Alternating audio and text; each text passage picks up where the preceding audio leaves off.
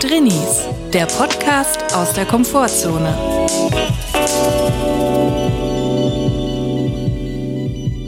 Hallo und herzlich willkommen zu einer neuen Folge Drinnies. Es ist der Drinni-Dienstag. Wir hoffen, es geht euch gut. Und wenn nicht, ist auch okay. Julia, wie geht's dir? Wie findest du die Umstände, in denen wir aufnehmen? Man muss sagen, heute ist mal was anderes, wie man sagt. Ist mal was anderes.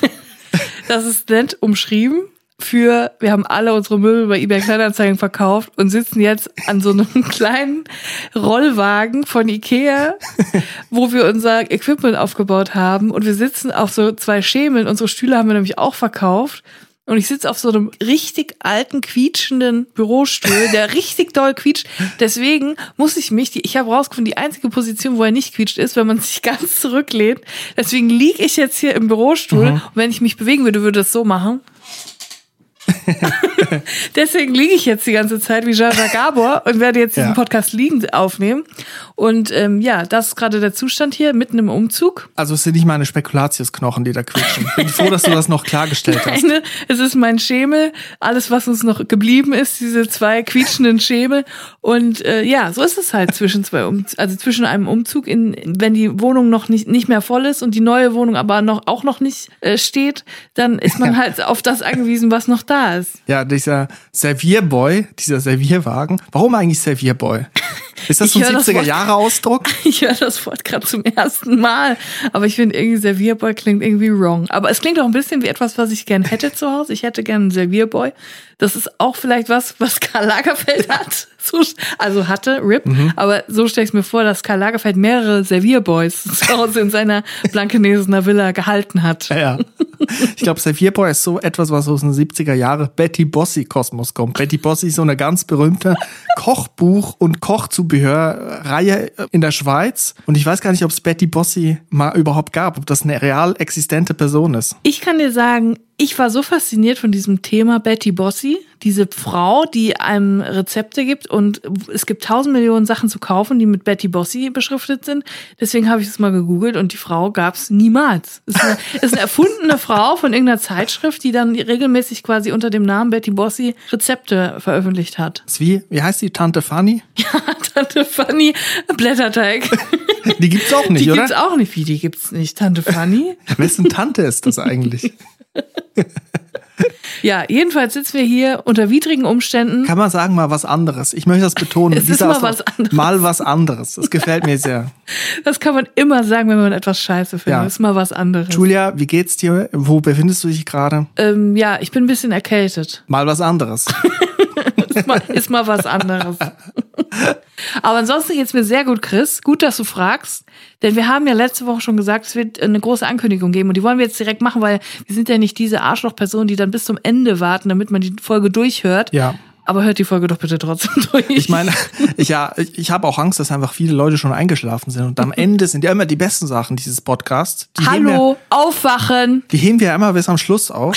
Deswegen verpassen sehr viele Leute. Wenn man da noch die zwei, drei letzten Minuten, ich weiß selber, wie es ist, wenn man die dann noch offen lässt, das sind die zwei, drei letzten Minuten, die uns auch den Podcastpreis beschert haben. Das wissen die wenigsten. die letzten zwei, drei Minuten im Podcast sind where the magic happens. Naja, also die große Ankündigung, was ist es? Wir hören auf mit dem Podcast? Nein, ist es nicht. Hallo, spiel bitte nicht mit den Gefühlen. Nein, wir hören natürlich nicht auf. Im Gegenteil, es gibt etwas Großartiges zu verkünden. Und zwar wird es diese Woche noch Merch geben. Drinnies Merch. Sogenannte Fanartikel, wie man es auch nennt. Merch, Merch, Merch, Merch, Merch. Ja, bei den, sag's nicht so oft, ich hasse dieses Wort, das ist wie Burger Bun. Das ist für mich dieselbe Kategorie von Wort. Ich bin bei Fanartikeln, so nennen wir pur Fans es. Fanartikel? Es gibt Fanartikel, noch diese Woche. Obwohl Fan auch ein komisches Wort ist, finde ich. Es gibt HörerInnenartikel zu kaufen, zu, zu erwerben. Und zwar online. Alles, was ihr tun müsst, ist auf www.drinnis.de geben. Der Shop wird dort verlinkt sein. Und zwar ab diesem Freitag, den 18. November, um 13 Uhr geht's los. Da startet der Drinis Fanartikel, nee, der Drinis HörerInnen Erwerbsartikel Shop. um 13 Uhr, wenn es um 13 Uhr nicht äh, Punkt da ist, dann müsst ihr halt ein bisschen Geduld haben. Ihr wisst, wie das manchmal ist. Aber am Freitag startet unser Merchverkauf. Wir freuen uns wirklich sehr. Es hat jetzt ein bisschen länger gedauert. Wir hatten auch ein paar äh, Krankheitsfälle. Und wir müssen jetzt mal an dieser Stelle sagen, ein riesengroßes Dankeschön an die Illustratorin, die das hier alles mitgeprägt hat, unser Cover entworfen hat, alles, was mit uns zu tun hat, immer äh, begleitet hat, illustratorisch. Und das ist Caroline Nusa. Caroline übrigens mit K, das ist eine wichtige Information. Caroline Nusa, eine super Illustratorin, die übrigens Freelancerin ist, die ihr buchen könnt, die, wenn ihr einen Auftrag habt, meldet euch bei ihr und guckt vor allem mal bei ihrem Instagram vorbei. Caroline.nusa heißt sie auf Instagram. Wir verlinken es in den Show Notes. Yes. Die sind übrigens ganz unten, weil mich manchmal Leute fragen, was sind denn Show Notes? Das sind Folgenbeschreibungstext, wie wir Pur-Fans es nennen. Also Caroline hat uns natürlich beim Merch auch wieder unterstützt. Wir sind ihr sehr dankbar und wir freuen uns sehr. Wir haben eine kleine, aber feine Auswahl an Artikeln, die ihr erwerben könnt. Und bitte, bitte, tut mir einen Gefallen und kauft das Zeug jetzt auch, weil wir mussten in Vorkasse gehen und haben das ganze Zeug gekauft. Das Lager ist voll. Sagen wir es mal so. Wir haben ein Video bekommen, wie das Lager gefüllt wurde. Ich sag mal so, ich glaube, es waren so 500 Pakete um den Dreh. Da könnt ihr jetzt mal einiges von äh, kaufen und dann, dann läuft das auch bei uns. Ich muss eine Sache noch sagen, ein Disclaimer. Caroline Nusa ist eine brillante Illustratorin. So brillant wie sie ist, so schlecht bin ich als Kundenservice. Und ich glaube, Julia auch. Ja. Also wenn es ein Problem gibt bei der Bestellung oder bei der Lieferung, wenn ihr mir schreibt oder Julia, also ich werde mich weigern, euch zu helfen. Ich kann euch auch gar nicht helfen, weil der Shop ist ausgelagert. Ich pack keine Kisten. Ich bin auch nicht der Typ, der euch das Paket vorbeibringt. Ich kann da nichts zu machen. Also ich würde euch dann blockieren. Wenn ihr, mir- wenn ihr mir schreibt, hier wegen der Bestellung, hier ist ein falsches äh, Zeug angekommen, ich, ich blockiere euch direkt weg. Ich kann das nicht. Es sind zu viele Leute, bitte habt Verständnis. Wir haben damit nichts zu tun mit dem Shop. Der Shop wird äh, über Love Your Artist laufen. Das ist ein professioneller Shop, die sich auf Merchandise spezialisiert haben. Die können das viel besser als wir. Und wir können diese Fragen nicht beantworten. Deswegen bitte meldet euch bei denen, wenn irgendwas ist. Also diesen Freitag um 13 Uhr drinis.de und dann gibt's da einen Button, wo man draufklicken kann und dann ist da der Shop. Dann ist da das Abenteuerland der Fanartikel. Ja. So, jetzt aber genug vom Abenteuerland. Chris, was ich dich ja mal fragen wollte. Hast du denn schon mal darüber nachgedacht, den Leuten hier von deinem Doppelleben zu erzählen? Willst du vielleicht mal sagen, wo du letzte Woche warst? Mein Doppelleben zum Beispiel als Podcaster auf der einen Seite und sehr erfolgreicher und lustiger Comedy-Autor auf der anderen Seite. Oder welches Doppelleben meinst Nein, du? das andere. welches Doppelleben? Das Vierfachleben, was du führst. Du spielst ja immer die Schweizer Karte aus. Wir kennen ja alle deine berühmt-berüchtigten Matzen, deine Spartipps von oben herab als Christian I.M. Sommer. Du bist ja immer der Vorzeigeschweizer hier in Deutschland. Aber was die meisten Leute ja nicht wissen, als was bist du denn hier überhaupt gemeldet in Deutschland? Also, ja, gut. Ähm, das stimmt. Also auf der einen Seite melke ich die Kuh noch solange sie auf dem Felde steht. Mit dem Schweizer sein. Der, der, der Akzent ist ein sicherer Lacher, wie ich gemerkt habe. Aber ich muss zugeben, ich bin eigentlich gar nicht als Schweizer hier gemeldet. Ich bin eigentlich wegen der EU als Österreicher hier in Deutschland gemeldet. Ich habe ja, das ist eigentlich traurig, ne? Dass ich da auf der einen Seite ich ja so ein Doppelleben führe. Jetzt hast du es auch. Jetzt fühle ich mich ein bisschen peinlich berührt, muss ich sagen. Ich muss es jetzt einfach mal sagen, denn wer war denn letzte Woche wohl im österreichischen Generalkonsulat Düsseldorf? Wohl kaum der Schweizer, Chris Sommer. Ich muss dich korrigieren, Honorarkonsulat. Oh, Entschuldigung. Ich weiß nicht genau, was das bedeutet, ob die einfach gegen Honorar arbeiten, habe ich mich die ganze Zeit gefragt. Ich musste nämlich meinen Pass erneuern und du hast mich netterweise begleitet, weil mir der Arsch so genannt auf Grundeis ging, weil ich dachte, ich mir wird jetzt hier die Staatsbürgerschaft entzogen, weil mein Pass war abgelaufen schon seit anderthalb Jahren. Mein Reisepass und ich habe aber kein Perso aus Österreich. Ich habe nur ein Perso aus der Schweiz. Und deswegen dachte ich, wenn ich da hinkomme und ich kann nicht sagen, ich bin eigentlich auch Österreicher, dass die sagen, ja gut, jetzt haben sie die Chance vergeben, sie sind nicht mehr Österreicher, gehen sie zurück, wo sie herkommen. Ja, ich verstehe das Problem. Ich habe dich ja begleitet und was ich sagen kann ist, ich habe es mir ganz anders vorgestellt, als es dann letztendlich war. Ja, ich auch. Und zwar muss ich sagen, man denkt ja, man kommt zu einer Botschaft, dann ke- kennt man so die Ge- Geschichten mit Assange und irgendwelchen Thrillern, wo die Leute sich in der Botschaft verstecken oder als Geisel genommen werden und dann kommt das SWAT-Team und so. Und, dann fällt die Mauer. Ja, und auch in Bern bin ich immer zu Proberäumen von der Hochschule, von der Musikhochschule. Ich habe nicht dort studiert, aber ich bin manchmal dort zum Proben hingegangen. Und da muss man, vom, wenn man vom Bahnhof kommt, läuft man da immer an der US-Botschaft vorbei, der Botschaft der USA. Und das ist so massiv bewacht mit so einer Schranke und dann Militärpolizei mit einer Knarre, mit so einer Maschinenpistole. Gibt's auch Sniper? Ja, in so einem Häuschen, ohne Scheiß, so Stacheldraht und so, also richtig krass be bewacht. Und ich dachte, wenn ich jetzt da zum Honorarkonsulat in Düsseldorf komme, vom Staat Österreich, werde ich da etwa gleich empfangen. Direkt Leibesvisitation, ich werde abgetastet. Darauf habe ich mich auch ein bisschen gefreut, mal wieder von einer fremden Person angefasst zu werden. Das ist ja eigentlich ein schönes Gefühl. Nein, aber ich habe so gedacht, okay, Botschaften, Konsulate, das sind immer so ähm, geschichtsträchtige Altbauten, die auch noch denkmalgeschützt sind, weil da schon 140.000 Jahre die Botschaft drin ist. Ja. Und äh, da sind dann hohe Mauer rumgezogen. Und wenn man reinkommt, dann muss man erstmal vor so einer Bronzestatue, muss man sich hundertmal verbeugen, von äh, Sebastian Kurz Bronze oder so. So habe ich mir vorgestellt. Jetzt mal kurz ein Reality-Check. So war es, als wir da ankamen. Wir kamen dahin und es war im sogenannten Medienhafen ein, ein geschäftiges Büroviertel und dieses, dieses Honorarkonsulat befand sich in einem tristen Neubau-Bürogebäude. Neubau, ich, sag ich mal so, Jahr, Baujahr 2000, so Ja. schätze ich's. Und das war ungefähr im dritten Stock eine kleine Wohnung angemietet und zwar über Vapiano. Ja, im Erdgeschoss, im Erdgeschoss war, war Piano, dann dort oben drüber Kieferorthopädie und dann war das Honorarkonsulat. Und das war halt einfach so, man fährt mit dem Lift hoch, man steigt aus, geht in ein Büro, wo exakt eine Person hinter doppelverglasten Schutzglastür sitzt. Und da muss ich dann rein. Es war maximal unspektakulär. Und ich dachte noch, wenn mir irgendwann mal gedroht wird in, in Deutschland und ich Unterschlupf suchen muss, dass ich denn da hingehen kann und ich da komplett bewacht bin von Leuten mit Maschinenpistolen und Stacheldraht. Aber mein Gott, was mache ich dann? Dann muss ich einfach zu Vapiano reinsitzen und eine, eine Spaghetti Bolognese bestellen oder was? Ja, also ich durfte ja nicht mit rein. Ich habe ja draußen gewartet und ich muss sagen, also dieser kleine Flur, es gab auch exakt einen Stuhl im Flur im, vor dieser Wohnung. Man muss ja wirklich sagen, es war eine Wohnung, die sie angemietet Naja, haben. es war halt genau ein Büroraum. Es war ein Büro und ich habe draußen im Flur musste ich warten und da ist mir schon aufgefallen, es ist unerträglich heiß da drin gewesen. Es war so eine komplette Glasfront-Sache und draußen war es wirklich eiskalt. Es war wirklich schon winterlich frostig. Aber drinnen war es so heiß, ich musste erstmal alles ausziehen, was ich so über meinem Pullover hatte. Und da habe ich gedacht, wie heiß ist es denn hier im Sommer erst? Es muss ja glühend heiß sein in, im österreichischen Honorarkonsulat. Man merkt, Österreich hat kein Problem mit Gaspreisen. Die müssen nicht die Heizung runterdrehen. Da wird wirklich die Heizung noch bis an Anschlag gefahren.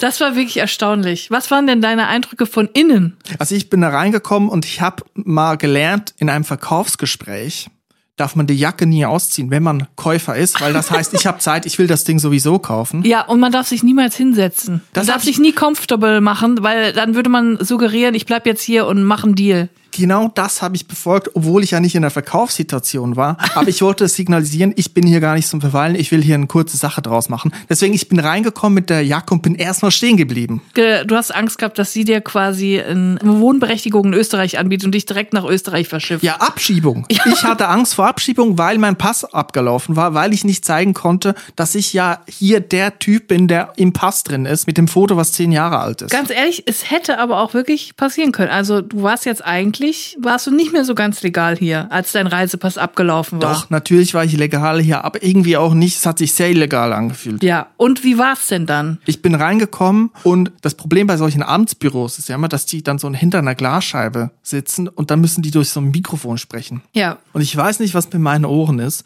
Ich glaube, ich muss mal einen Hörtest machen, aber ich glaube, ich habe in meiner aktiven Musikzeit habe ich mir, glaube ich, da mein Ohr vermaledeit. Vermaledeit. Ich habe in solchen Situationen wirklich extreme Verständnisprobleme. Für mich klingt das immer so hinter diesem Glaskasten dann immer so. Und dann muss ich darauf Antwort geben. So und ich, also also ich habe da wirklich jedes Mal zwei, dreimal nachfragen müssen, bis ich verstanden habe, was die Frau von mir wollte. Nehmen Sie Platz, machen Sie es gemütlich. Die Jacke können Sie da, die war total nett. Die Jacke können Sie da Verlassen aufhängen. Sie das Land. Ja. Jetzt. Ich saß ja im Flur und ich muss sagen, ich habe nicht verstanden den Wortlaut, was ihr gesprochen habt. Dafür war die Tür zu dick. Aber was ich hören konnte, ist, dass ihr immer gelacht habt. Und zwar beide so abwechselnd. Ich dachte so, was macht ihr da für ein Stand-Up-Programm Das gerade? kann ich was dir genau sagen. Das kann ich dir genau sagen. Verlegenheitslachen. Ich habe nie Von verstanden. beiden so, Seiten. ja, so. Sie hat dich auch nicht verstanden, hat auch gelacht. Es war null lustig. Es war wirklich null lustig. Beide haben geweint. Und ich muss sagen, es war, es war gar nicht so bedrohlich. Ne? Keine Maschinenpistolen, kein Stacheldraht. Aber eine Sache fand ich dann doch wirklich bedrohlich. Ich saß da nah, hab gewartet, meine Fingerabdrücke wurden gescannt. Währenddessen lasse ich so meinen Blick gleiten in die Ecke hinter die Glasscheibe hoch und da ist da plötzlich ein Porträt von Alexander Van der Bellen, der Bundespräsident, aber nicht einfach irgendein Porträt, sondern in Airbrush. Nein. Ein Airbrush-Porträt von diesem alten Mann, dem man den Zigarettenrauch im Gesicht einfach ansieht. Boah, ich finde Airbrush ist so trashig, das ist schon wieder geil. Ich habe mich gefühlt wie der Jens Büchner Feneteria. Also wirklich. Das ist die Feneteria von Van der Bellen. Ja, Jens Büchner, rest in peace, muss man auch sagen. Das ist die Van der Belleria. Ja, aber war das denn sehr groß, das Bild, oder? Es war schon so eine Postergröße. Also auch bisschen gefühlt zu groß für so ein Porträt. Aber ist das so, dass es dann im Konsulat immer vom Bundespräsidenten quasi ein Bild hängt? Also war dann auch Sebastian Kurz vorher vom Kanzler, war das dann auch da, als er noch war? Der war ja Kanzler und ich glaube, in Österreich ist das Regierungsoberhaupt der Bundespräsident. Deswegen hat der gar nichts verloren, hoffe ich. Okay. Oder sie haben ihn abgehängt. Ja. Vielleicht, vielleicht hing er auch mal Ja, der da. ist, der ist ja nicht mehr da. Der ist wahrscheinlich abgehängt. Ne? Ja, ja. Gut, Deutschland hat früher auch mal Bilder im Mitte des letzten Jahrhunderts umgehängt. Ich meine, das müssten wir hier eigentlich, müssen wir sich ja auskennen. Was wurden da für Bilder umgehängt in Deutschland? Auf jeden Fall, es war nicht so bedrohlich, wie ich es gedacht habe. Es ging eigentlich relativ flott. Ich war auch gut vorbereitet. Ich habe auch drei Nächte vorher nicht geschlafen und habe ja alles durchgedacht. Die Abläufe bin ich durchgegangen und dann bin ich da wieder raus. Und man muss ja sagen, von der einen Sache sind wir direkt in die andere Sache geraten. Ich war ja das erste Mal in Düsseldorf. Eigentlich eine schöne Stadt, muss man sagen. Sehr Ja. viel Geld. Man zieht es den Leuten auch irgendwie an, habe ich mir eingebildet. Irgendwie hatte ich so ein bisschen Hamburg-Vibes, aber man muss auch sagen, wir sind auch sehr viel durch die Stadt gelaufen. Wir sind dann ausgerechnet da bei der Königsallee und so lang gekommen. Da hatte ich so extreme Hamburg-Vibes. Irgendwie so das Hamburg von NRW. So hatte ich da so das Gefühl.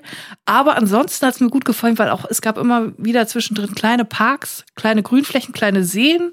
Das fand ich eigentlich ganz schön. Was man ja auch sagen muss, ist, dass wir auf dem Weg zu, unserer, zu unserem Ziel, als wir durch die Stadt gelaufen sind, sind wir un, völlig unbedacht, ohne etwas zu ahnen, in eine Crime Scene geraten. stimmt. Auf einmal haben wir uns wiedergefunden zwischen, ich glaube, sechs Streifenwagen.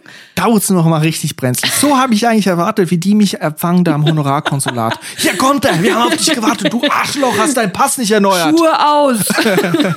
ja, und wir sind, glaube ich, mitten in einen Juwelenraub geraten, Ja. möchte ich meinen, weil ähm, es, die Crime Scene hat sich vor einem Goldankaufsgeschäft ähm, ereignet. Der, der offensichtliche Ladenbesitzer des Geschäfts war schon draußen, hat eine Zeugenvernehmung gerade gemacht. Ein Verdächtiger wurde kurz äh, drei Meter daneben barfuß festgehalten von drei oder vier Beamten, weiß ich gar nicht. Und ähm, ja, ich glaube, da hat ein versuchter Überfall stattgefunden. Man muss sagen, mutmaßlich versuchter Überfall. Wir wissen ja, vielleicht ist es auch nur ein Videodreh gewesen von Kollega. Das haben wir auch gelernt. Stimmt. Oder das.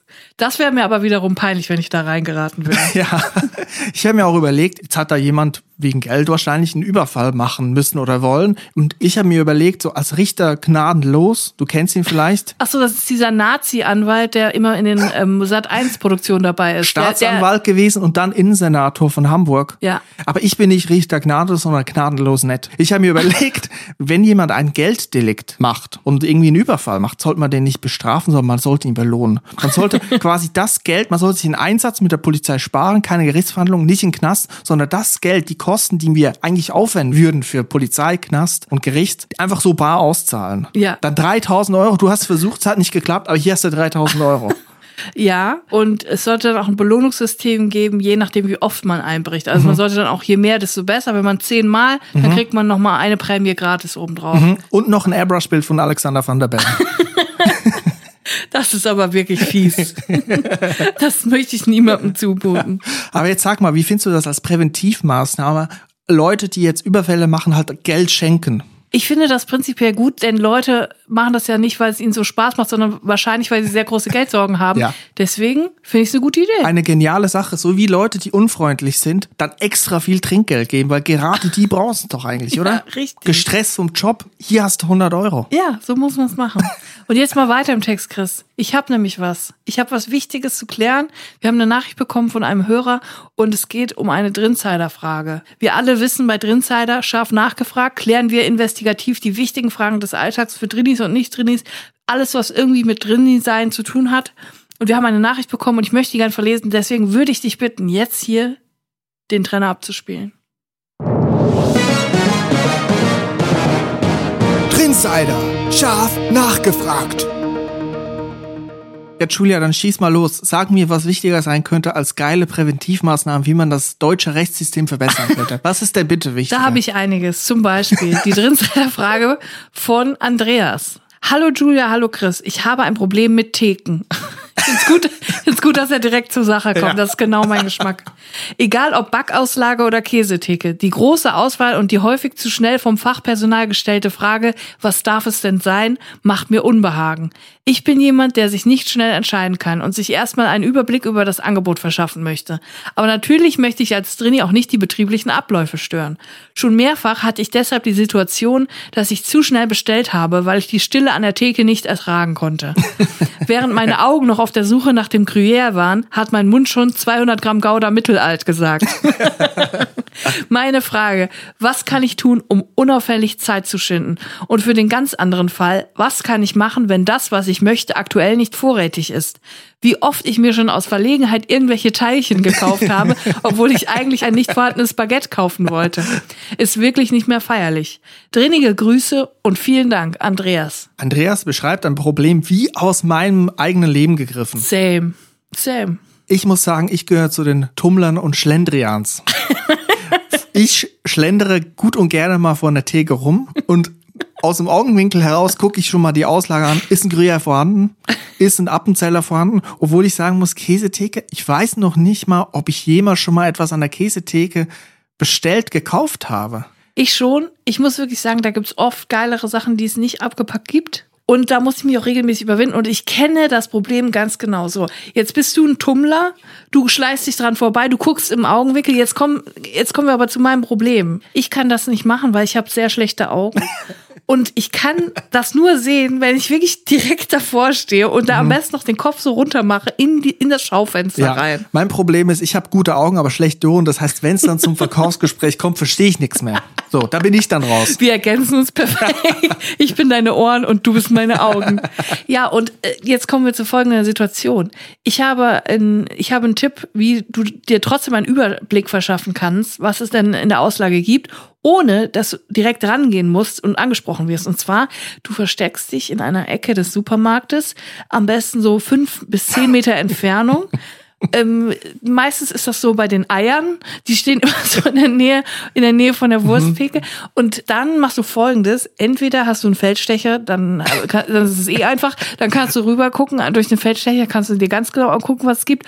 Oder aber du nimmst dein Fotohandy, was wir ja heutzutage alle haben, machst ein Foto und zoomst ran, während des Fotografieren schon. Dann kannst du die einzelnen Produkte auf deinem Handy erstmal angucken. Und wenn das Zoom nicht reicht, dann dich vor die Käsetheke stellen und dann so tun, als würdest du ein Selfie machen. Und wenn du darauf angesprochen wirst, was machen sie da? Ja, ich möchte ein Selfie mit dem Käse machen. Ja, und dann wirst du dran so.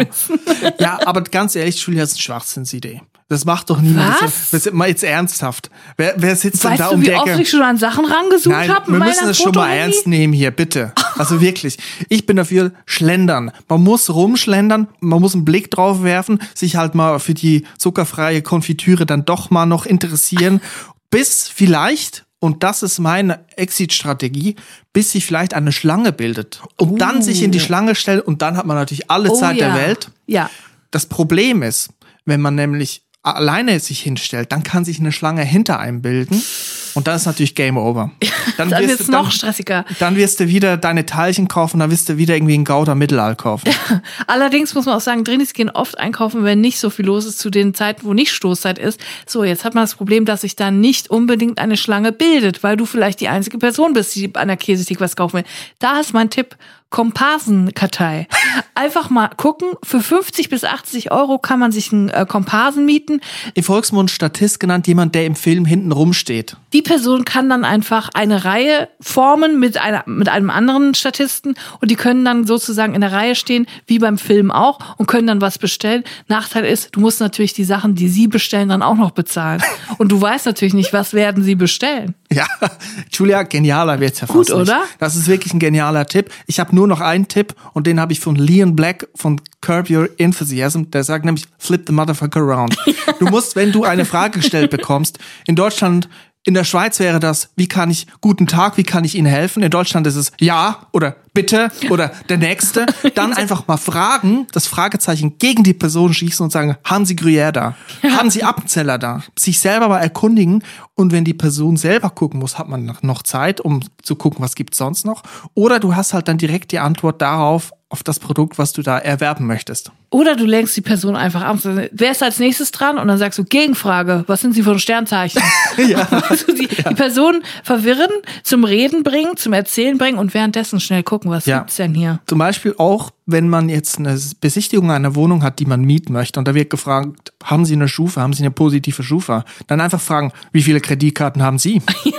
Das ist mein Tipp. Aber ich kenn's wirklich so gut, wenn das, was Andreas sagt, nämlich, dass man dann, wenn das, was man haben möchte, wenn es das nicht gibt, dass man was anderes bestellt. Ich bin auch so, ich gehe zum Bäcker und dann sage ich, hallo, ich hätte gern ein normales Brötchen. Und dann sagen die, Brötchen haben wir leider nicht. Ach so, okay, dann nehme ich 40 Brote, danke. Weißt, dann kaufe ich irgendwie viel zu viel vom Falschen, was ich überhaupt nicht brauche. Dann nehme ich fünfmal die Familientüte, a zehn Stück. Nehme ich einen Sack Zement, bitte. Auch ein Klassiker, wenn man gefragt wird, ja, was hätten Sie gerne? Danke Ihnen auch. So komplett random. Oder Gute Besserung, Ihnen der, auch. Der Postbote, hallo, guten Tag, ich habe ein Paket für Sie. Ja, schönen Feierabend noch. So komplett random, we- wenn das Gehirn kurz schließt. Ne? Ja. Ich sage, die Schlange kann Freund wie Feind sein. Wenn du ganz vorne in der Schlange bist, dann ist es dein Feind. Wenn du ganz hinten in der Schlange bist, ist es dein Freund. Hinten in die Schlange reinstellen und Zeit verschaffen. Und wenn du Harry Potter bist, ist die Schlange dein Feind. So sieht's aus. Ich hoffe, wir konnten dir helfen, Andreas. Wir können es sehr gut nachvollziehen und wir finden die Frage sehr berechtigt. Ja. Und wir haben jetzt ja mehrere, muss man ja sagen, Lösungsansätze hier geliefert. Mhm. Jetzt liegt es an dir, das umzusetzen. Ich finde es noch viel schlimmer bei Theken, wo man Sachen selber zusammenstellen muss. Oh. Also wenn man sagen kann, ja, ich hätte gern Meerkornbrötchen und Schokocroissant, das geht ja noch. Aber wenn man bei Subway ist, ich habe schon mal erzählt Oh. im Podcast und ich war zwei Jahre später immer noch nicht im Subway. Endgegner Subway. Und ich gehe auch alleine nicht zu Dönerbuden, die ich noch nicht kenne. Das kann ich besser, wenn da noch jemand bei ist, muss. Ja. ich auch sagen. Ja. Ich bin dazu nervös. Ich verstehe die Leute leider sehr schlecht, weil meine Ohren, ich weiß nicht, vielleicht muss ich doch mal einen Termin machen. Vielleicht auch einfach mal durchspülen. Ja.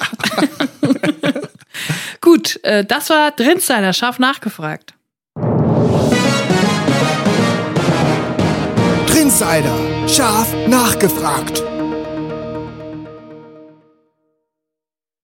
Es gibt auch noch andere aufregende News. Und zwar habe ich gelesen, dass ein ähm, Milliardär, wie könnte es anders sein, die, die haben ja oft Langeweile, dass er eine VR-Brille, VR-Brille entwickelt hat, Virtual Reality. Die, das kennen wir ja alle inzwischen. Das Die Pur-Fans sagen virtuelle Realität. auf jeden Fall eine VR-Brille, die für Gaming natürlich, mit dem man Ego-Shooter und so spielen kann, aber die den Spieler, die spielende Person gezielt mit einem Kopfschuss tötet, wenn man im Spiel sp- stirbt. Also wenn man im Spiel stirbt, stirbt man auch wirklich. Nein. Es gibt dann eine Detonation, es gibt so drei Sprengstoffe oben an der Brille, die dann wirklich gezündet werden, wenn man im Spiel erschossen wird. Und da muss ich wirklich sagen, das ist ja auf mehreren Ebenen interessant, auf ähm, ethischer Sicht, auch aus Gaming-Sicht interessant und vor allem äh, bestätigt es einfach meine Sicht über MilliardärInnen, dass sie denen extrem langweilig ist, weil sie so viel Geld und Zeit haben und vor allem, dass sie aus allem den Fun rausnehmen wollen. Sie wollen Spaß eliminieren. Es muss alles ernst sein. Spaß darf nicht mehr Spaß bleiben. Man darf nicht Spaß haben um des Spaßes willen. Es gibt kein Leisure, es gibt keine Freizeit. Es gibt nur Kapitalisierung und Sterben. Und das ist für mich der Inbegriff. Und irgendwie finde ich so weird. Und er hat sogar gesagt, ähm, der Typ, der das erfunden hat, hat gesagt, ähm, das ist übrigens der Erfinder von Oculus Rift, hat gesagt, dass er selber noch zögert, weigert, die Brille auszuprobieren.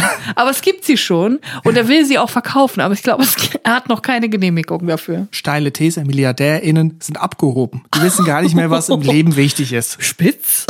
Aber ich habe eine, also bei mir gehen die Alarmglocken los, auch als KonsumentInnen-Schützer. Abo-Falle ist das Thema. Also wenn man VR-Brille, könnte man natürlich jetzt über ein Abo vermarkten, dass die Software muss man im Abo bezahlen, jeden Monat 49 Euro. Und dann Achtung, Abo-Falle, wenn du tot bist, läuft das Abo weiter. Und die Oh. profitieren dann von den Toten. Nehmen das Geld von den, von den Seligen. Stimmt. Das ist sowas wie Jamba, aber für Tote. aber da zum Beispiel wäre es doch super, statt mal wieder so eine Scheiße zu konzipieren, könnten MilliardärInnen ja auch mal auf wirkliche Probleme der Menschen eingehen. Und zwar, dass wir Probleme haben, auf die Schnelle, auf die Schnelle an der Wursttheke zu entscheiden, was wir wollen. Und da könnten sie mal eine VR-Brille entwickeln, wo man schon zu Hause aufset die aufsetzen kann und sich angucken kann, was gibt's im Rewe nebenan heute in der Wursttheke. Und dann kann ich einmal in der Virtual Reality da durchgehen und kann mir ganz in Ruhe alles angucken und kann mir das notieren. 200 Gramm Gruyère, 300 Mortadella mit Gesicht. So, und dann sehe ich das.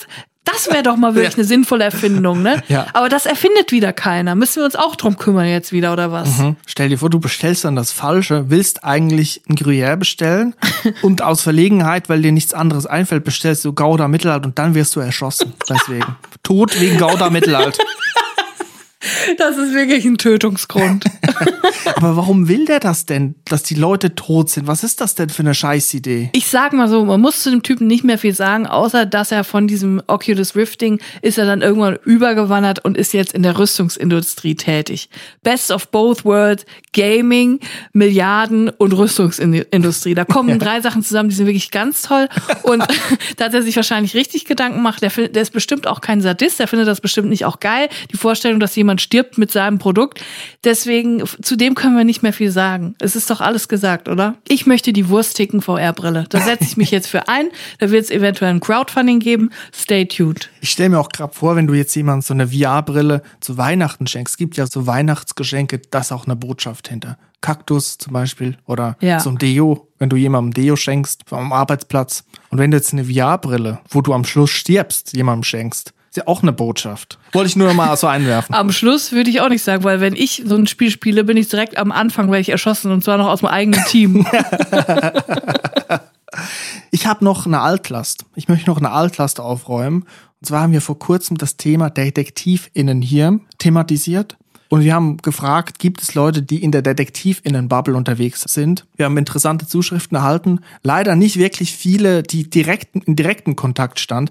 Eine Person hat uns geschrieben, dass sie, ich glaube, der Vater eines Freundes war Detektiv oder ist Detektiv und die sind dann quasi seine Kinder, die waren minderjährig, also der Sohn und ähm, die Person, die uns geschrieben hat, die sind in Hotels und haben da eingecheckt als Minderjährige und haben Alkohol bestellt. Und dann wurden die Leute gefeuert, die denen Alkohol verkauft haben. Ach so, die wollten denen nachweisen, dass die Minderjährigen was ausschenken oder was? Ja, dann gab's noch eine Person, die hat geschrieben, DetektivInnen, die profitieren massiv von Leuten, die irgendwie an Verfolgungswahn leiden, was irgendwie sehr düster ist. Und jetzt ist aber was ganz anderes noch auf den Tisch gekommen, nämlich eine Detektiv-Doku aus der Schweiz. Das haben mir auch einige Leute zugeschickt, aber nachdem ich sie schon gesehen habe, weil ich bin natürlich SRF-Abonnent auf YouTube, ich kriege immer die besten Dokus direkt rein. Und ich habe mir die angeguckt ein alter Detektiv, ich glaube um die 70, der von seinem Sohn, der Journalist ist, begleitet wird auf der Arbeit des Detektiven. Und es ist wirklich so klischeehaft. Also der sitzt dann hinten im Auto drin, hat die Spiegel, die Scheiben verdunkelt und fotografiert und filmt da raus. Und was hat er da beobachtet? Also er hat mal gesagt, erstmal interessant, 80 Prozent seiner Fälle, er war übrigens Ex-Polizist, früher Polizist und schon seit 30, 40 Jahren jetzt Detektiv, also nur kurzzeitig Polizist. 80 Prozent seiner Aufträge kommen von Versicherungen, die überprüfen, ob die Leute VersicherungsbetrügerInnen sind. Also Leute, die zum Beispiel 100 Prozent krankgeschrieben sind, ob die dann noch einer Arbeit nachgehen. Und die Leute beschattet er dann und filmt sie halt auf der Arbeit, wie die Pizza ausliefern zum Beispiel. Oder auch halt von eifersüchtigen PartnerInnen, die halt überprüfen wollen, geht die Person fremd. Und dann geht er halt wirklich auch unter die Autos und platziert da GPS-Geräte. Eigentlich kann man ja sagen, DetektivInnen sind nichts anderes als bezahlte Petzen. Weißt du, ich habe keinen Bock zu gucken, ob mein Arbeitskollege noch heimlich woanders arbeitet. Gehen Sie doch mal hin und gucken und dann petzen Sie mir das. So wirklich so, äh, so ein bezahlter Blockwart, weißt du, der so die Leute die Kennzeichen aufschreibt. Ja, es hat schon so ein bisschen, es hat schon so ein bisschen was davon. Petzen-Vibes. Und bei diesen, bei diesen GPS-Trackern, da ging es auch darum, ist das überhaupt erlaubt? Und der Detektiv hat dann so gesagt, ja, wir bewegen uns natürlich in der Grauzone, aber ich bin immer auf der richtigen Seite des Gesetzes. Ich stehe immer auf der richtigen Seite. Ich mache hier gar nichts Verbotenes. Und dann hat der Sohn, der Journalist, hat dann seine Aufgabe als Journalist auch mehr oder weniger ernst genommen, hat dann RechtsprofessorInnen befragt, die sich mit dem Thema DetektivInnen auskennen. Und die haben alle gesagt, nein, das ist alles illegal, was die machen. GPS-Tracker darf man nicht anbringen an fremden Autos zum Beispiel. Aber wer macht denen denn mal den Prozess, den DetektivInnen? Warum dürfen die ganze Zeit ungescholten das machen? Weil vielleicht die einfach auch geile Tricks auf Lager haben. Weil der muss ja dann den GPS-Tracker anbringen und der darf auf keinen Fall auffliegen. Das ist wirklich auch so das größte Problem bei dem, dass er, sein Gesicht muss quasi unsichtbar sein. Da muss einer von vielen sein. Und er ist jetzt ein älterer Herr schon, so ein Rentner, so ein gemütlicher Typ. Der hat auch so Rentnersandalen an, die vorne so mit Leder geflochten sind. Kennst du die? Wo Ja. dann die weiße Socke so durchschimmert. Und der Typ läuft so absolut unauffällig, auffällig rum und pfeift dann immer so. In dieser Doku sieht man ihn rumschlendern, so rumtummeln, wie ich vor, dem Käse, vor der Käsetheke. Ist er am Pfeifen? Ich mache hier gar nichts, ich bin unschuldig. Wer pfeift, ist ja immer unschuldig. Der führt nichts im Schilde. Ja, und dann muss er in einer Szene einen GPS-Tracker anbringen bei einer Person, die er beschatten muss. Und dann muss er unter das Auto kriechen. Und das macht er früh morgens, nachts, irgendwie um 4 Uhr morgens, wo es noch so halb dunkel ist. Und dann hat er gesagt, als Alibi nimmt er jetzt was mit, was er immer im Auto hat. Und das ist eine Hundeleine.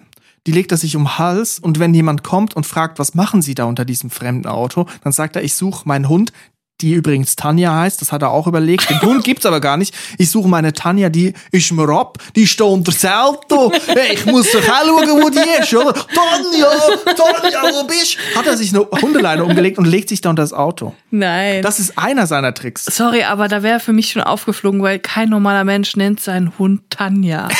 Das ist doch kein Hundename. Ja. Sorry, aber dann würde ich den Hund wenigstens Ries Kasimir nennen. ja. Tanja, ein schöner Kasi, Name. Kasi. Ja.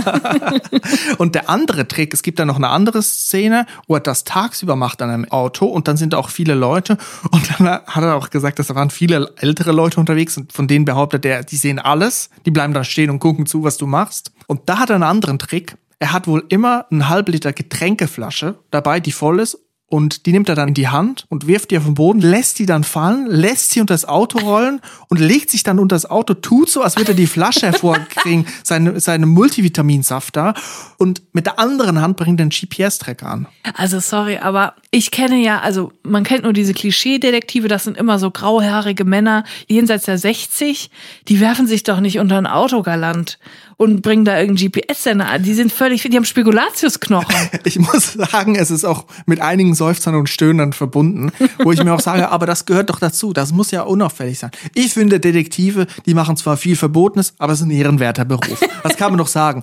Die nutzen nicht Leute aus, die irgendwie ein Problem haben. Die nutzen, die beschatten niemanden, der ein Problem hat. Das ist doch super. Das ist super. Ich habe mich gefragt, jetzt mit der Drinsider-Frage, die wir vorhin hatten, von Andreas, ob man vielleicht nicht mit der Hundeleine oder mit einem Halbliter Getränkeflasche, ob man da irgendwie an der Käsetheke arbeiten könnte. Und dann einen GPS-Tracker am Gruyère anbringt. dann weiß man immer, ob er noch da ist. Wäre doch genial, wenn die Person dann fragt, ja, wie kann ich Ihnen helfen? Was wollen Sie hier für einen Käse? Ich bin nur am gucken. Ich hab, ich suche hier meine Tanja. Meine Tanja, mein Ries Kasimir ist schon wieder abge... Tanja, wo bist du? Ein Hund bei der Käsetheke, das gefällt mir überhaupt nicht. Es ist die Realität. Wer abbeißt, muss auch kauen. So sieht's aus. So, jetzt kommen wir, glaube ich, mal zum Schluss. Wir müssen jetzt hier weiter unsere Merch-Pakete packen. Es geht los. Freitag geht's los. Freitag ist der Startschuss 13 Uhr. www.drinis.de. Ganz wichtig. Shoppt, was das Zeug hält. Wir sind jetzt weg. Wir hören uns nächste Woche Dienstag wieder. Dann sind wir wieder zurück, denn dann ist wieder Drini Dienstag. Bleibt gesund, bleibt drin. Bis nächste Woche. Habt eine gute Woche. Tschüss. Tschüss.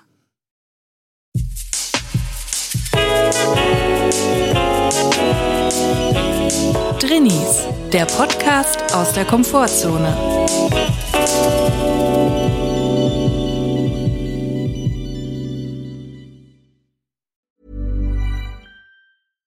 This message comes from BOF sponsor eBay. You'll know real when you get it.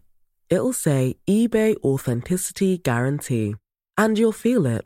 Maybe it's a head turning handbag, a watch that says it all, jewelry that makes you look like the gem, or sneakers and streetwear so fresh every step feels fly.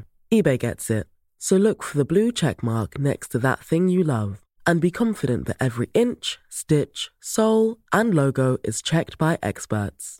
With eBay Authenticity Guarantee, you can trust that feeling of real is always in reach. Ensure your next purchase is the real deal.